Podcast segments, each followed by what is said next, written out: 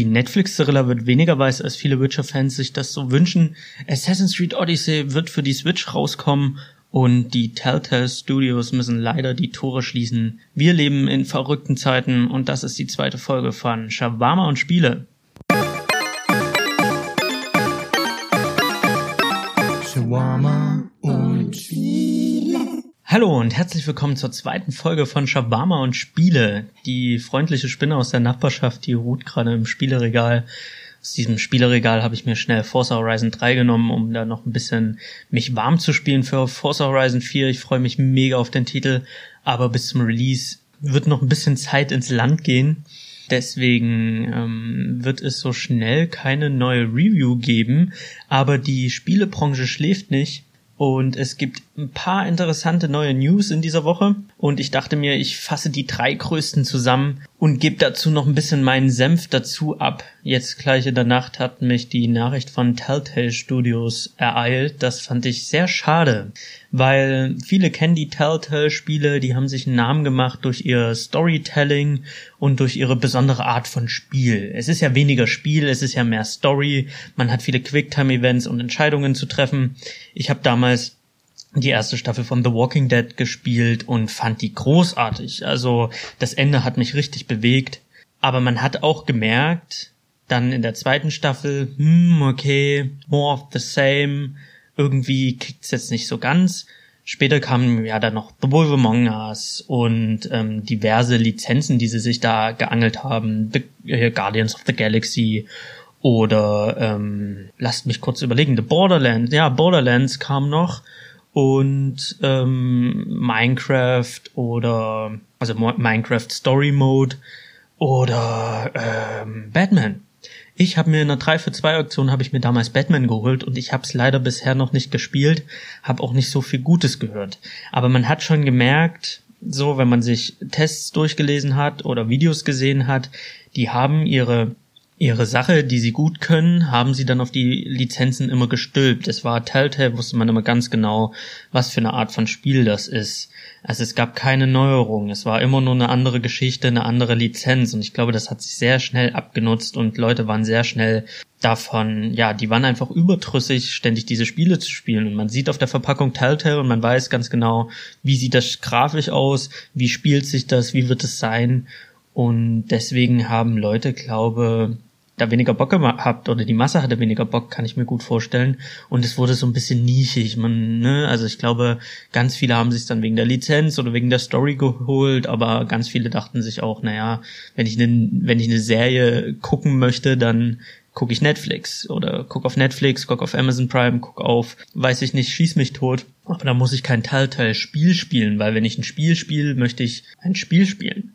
Und das ist ein bisschen schade, dass es sich so abgenutzt hat. Und auch Batman war, so wie ich gelesen habe, finanziell ein absoluter Sturzflug für Telltale Games. Und das Studio hatte massive Probleme, ist ins Straucheln geraten. Die haben jetzt eine solide dritte Staffel von The Walking Dead rausgebracht, die jetzt auch aktuell noch läuft eigentlich und hatten dann auch schon ähm, The Wolf Among Us 2 in Planung. Sie hatten eine Serie ähm, Stranger Things hatten sie in Planung. Dann gab es aber Stress mit Netflix, irgendwie gab es Unstimmigkeiten, das Projekt wurde wieder abgelegt. Alles lief nicht so rund für dieses Studio und das ist sehr, sehr schade gewesen, weil jetzt in der Nacht habe ich es gelesen, dass ja, Telltale Studios Leute entlassen haben, Mitarbeiter entlassen haben. Es gibt jetzt nur noch einen Rest ein kleiner Rest und dieser kleine Rest wird jetzt noch die Walking Dead Staffel zu Ende bringen oder die nächste Folge rausbringen von der dritten Staffel, von der aktuellen Staffel und dann ist halt Schicht im Schacht, dann schließt das Studio, weil sie finanziell sich nicht mehr tragen können und das ist unheimlich traurig für die Leute, die ihren Job verloren haben. Also Telltale-Mitarbeiter möchte man jetzt nicht sein, weil so Job verlieren ist halt immer mega scheiße. Und es ist natürlich schade, weil es waren ja nie richtig schlimme Spiele. Es hat sich halt abgenutzt, aber ich denke, ich hätte mir schon noch die dritte Staffel von The Walking Dead äh, angeguckt, weil ich die anderen beiden gespielt habe. Und ich hätte mir sicher noch ähm, andere Spiele von denen. The Wolf Among Us steht schon lange auf meiner Liste. Aber ich glaube, das ist das Problem. Ich habe immer irgendwelche anderen Spiele in der Hand, aber nie die von Telltale Games. Und zu denen greife ich nur, wenn ich halt wirklich gerade mal einen Leerlauf habe und mir denke, okay, für 20 Euro nehme ich das jetzt mal mit. Das war schon, hm, und sie sind ja auch nicht die einzigen auf dem Markt. Also äh, Life is Strange fand ich die erste Staffel fantastisch. Das ist ja von ähm, Dotnod. Ich hoffe, ich spreche sie richtig aus.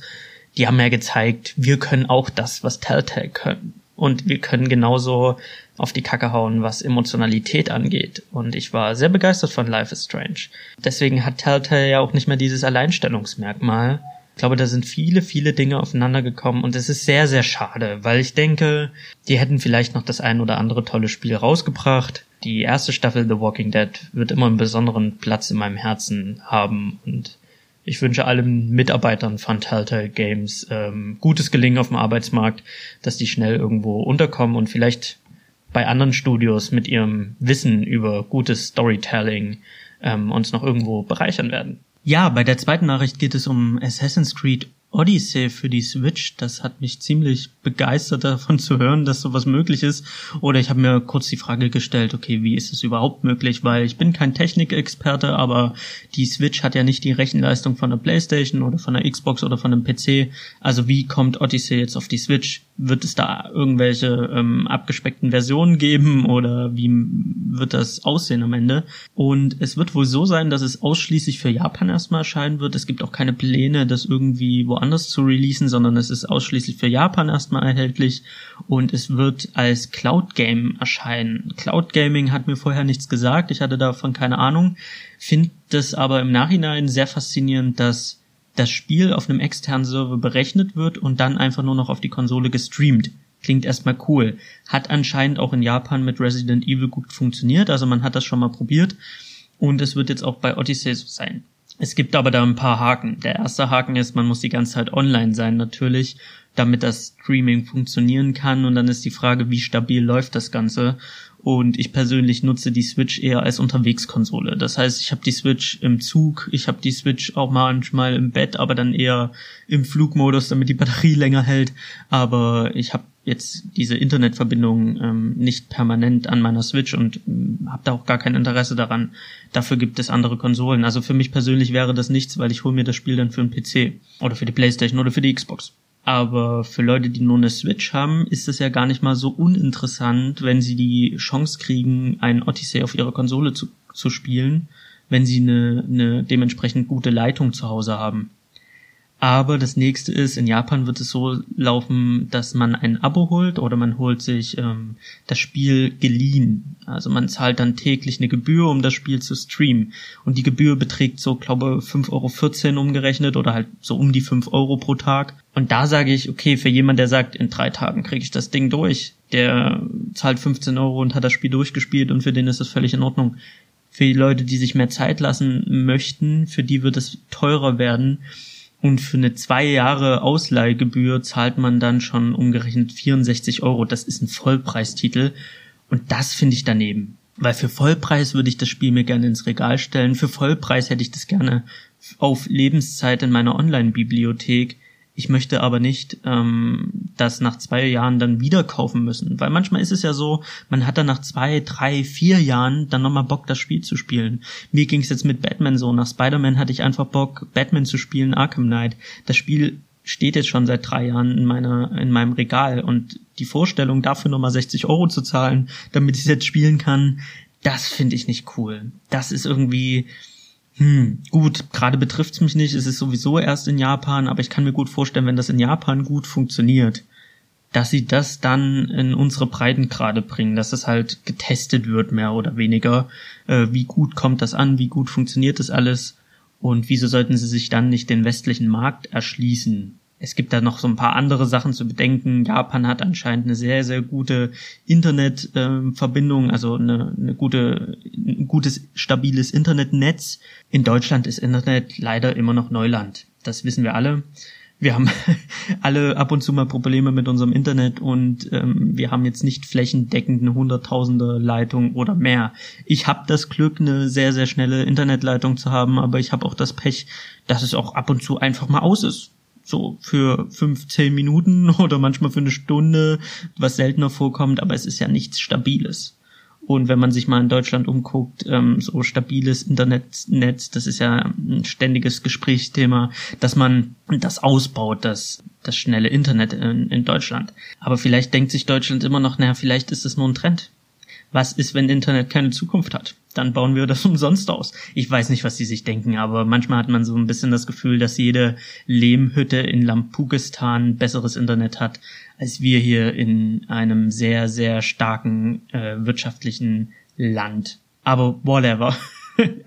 es wird, es bleibt spannend. Ich finde es einfach von der Technik her unglaublich faszinierend, wenn ich mir überlege, vor 18 Jahren habe ich äh, die Pokémon auf der blauen Edition kaum erkannt und jetzt streamen wir Odyssey auf einen Handheld. Das ist schon, das ist schon ziemlich cool. Seien wir ehrlich, das ist schon, das, ja, das finde ich schon sau cool an sich, auch wenn es für mich jetzt persönlich nicht wirklich interessant ist und ich jetzt nicht losstürme und mir das Spiel hole, wenn es denn bei uns kommen wird.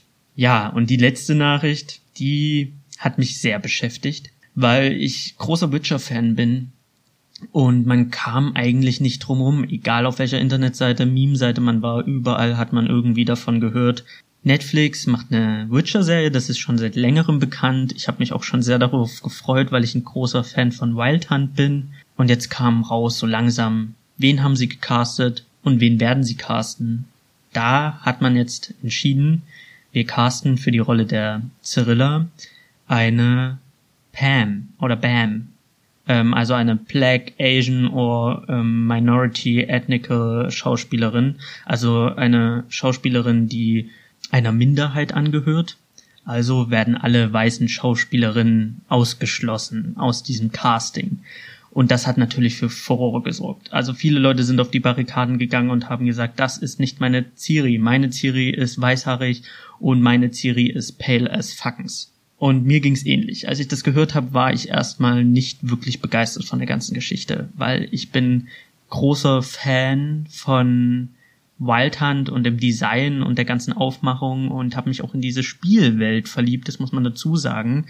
Und auch in in diesen Charakter der Ciri, so wie er in den Spielen dargestellt wird. Und ich hatte natürlich auch ein genaues Bild, wie das in der Serie sein könnte, wie man das in der Serie machen würde.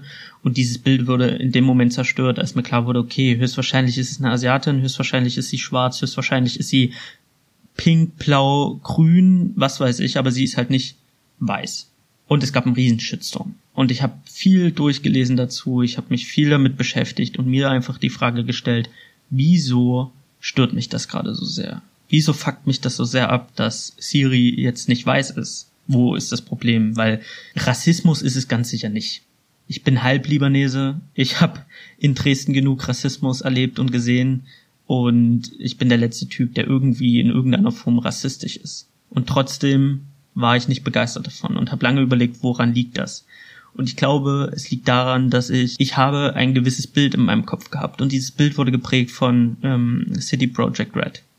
Die haben die Bücher genommen und haben aus diesen Büchern heraus haben die eine Spielwelt geschaffen und haben eine tolle Geschichte erzählt mit tollen Charakteren, die man irgendwie lieb gewinnt. Man verliebt sich so ein bisschen in die Spielwelt und man will natürlich mehr von dieser Spielwelt haben, auch nach Blood and Wine, nach Heart of Zone ist noch nicht genug, man will mehr, mehr, mehr und dann kommt die Serie und man freut sich so sehr, dass es da mehr von gibt, mehr von diesem Franchise. Und dann stellt man fest, es wird nicht so sein, wie man sich das vorstellt. Und ich glaube, das ist mein Hauptproblem gewesen. Meine Vorstellung von Siri in der Serie entsprach nicht dem, was Netflix da auf die Beine stellt. Und wenn man sich dann näher damit beschäftigt, stellt man fest, Netflix hat gar nicht vor, The Wild Hunt 2.0 zu drehen. Die haben gar nicht vor, sich an den Spielen äh, zu orientieren, sondern es wird eine Buchadaption.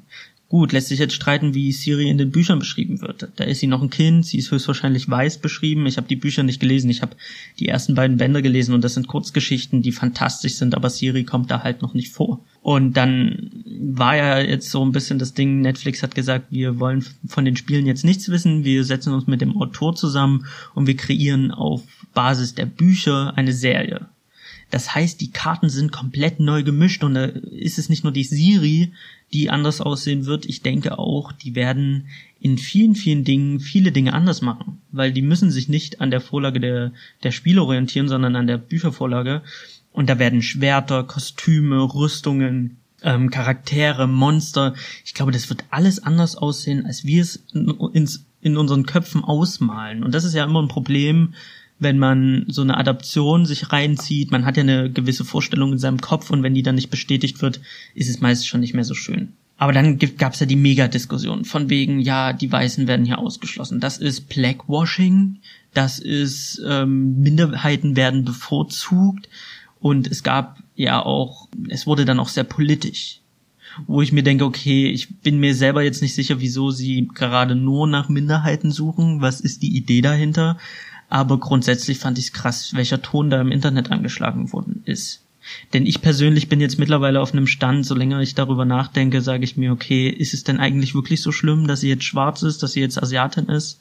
Ist es jetzt wirklich so dramatisch, dass sie nicht so ist, wie ich sie mir vorstelle? Weil selbst der Autor sagt, in meiner Spiel, also in meiner in meiner Fantasy-Welt, die ich äh, niedergeschrieben habe, gibt es Platz für alle ethnischen Kombinationen, für alle Ethnien gibt es in dieser Fantasy-Welt Platz. Sie ist riesengroß und es ist eben nicht Polen weil viele argumentieren, ja, das ist das polnische Mittelalter und da gab's das nicht und dies nicht. Nee, das ist Quatsch. Der Mann ist Pole, er hat ein bisschen was mit reinfließen lassen, aber er sagt ja selber, meine Welt ist nicht eine polnische Welt. Das ist nicht Polen im Mittelalter mit Werwölfen und Vampiren, sondern es ist eine Fantasy-Welt. Und da gibt es Platz für alles. Und wenn Netflix dann sagt, okay, wir casten eine Asiatin, wir casten eine Schwarze, dann ist das so. Und ich glaube auch nicht, dass die Serie schlechter oder besser wird, oder dass, dass die Qualität der Serie steht und fällt mit der Hautfarbe und der Herkunft der Schauspieler. Die Serie steht und fällt mit der schauspielerischen Leistung, mit dem Storytelling, also mit den Autoren, mit, den, mit dem Regisseur oder den Regisseuren, mit all diesen Dingen steht und fällt die Serie. Aber nicht, ob Siri jetzt Asiatin ist oder schwarz ist. Und deswegen finde ich, ja, ich finde es problematisch. Ich finde, ich stehe so ein bisschen zwischen den Stühlen. Ich kann die eine Seite verstehen, ich kann die andere Seite verstehen und am Ende bin ich der Meinung, die Suppe wird viel zu heiß gekocht. Das ist alles nicht so tragisch. Es ist am Ende auch nur eine Serie.